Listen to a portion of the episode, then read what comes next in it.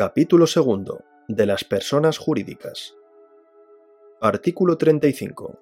Son personas jurídicas, primero, las corporaciones, asociaciones y fundaciones de interés público reconocidas por la ley. Su personalidad empieza desde el instante mismo en que con arreglo a derecho hubiesen quedado válidamente constituidas.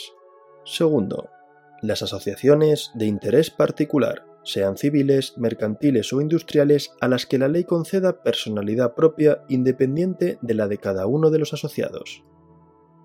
Artículo 36. Las asociaciones a que se refiere el número segundo del artículo anterior se regirán por las disposiciones relativas al contrato de sociedad según la naturaleza de éste. Artículo 37.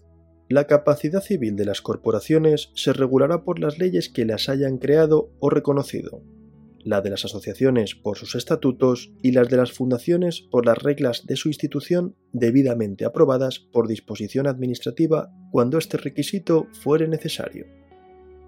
Artículo 38.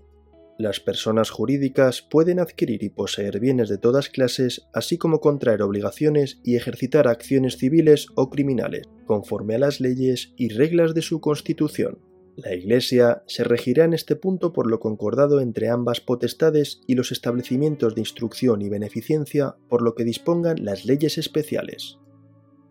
Artículo 39. Si por haber expirado el plazo durante el cual funcionaban legalmente o por haber realizado el fin para el cual se constituyeron o por ser ya imposible aplicar a éste la actividad y los medios de que disponían dejase de funcionar las corporaciones, asociaciones y fundaciones, se dará a sus bienes la aplicación que las leyes o los estatutos o las cláusulas fundacionales les hubiesen en esta previsión asignado. Si nada se hubiera establecido previamente, se aplicarán esos bienes a la realización de fines análogos en interés de la región, provincia o municipio que principalmente debieran recoger los beneficios de las instituciones extinguidas.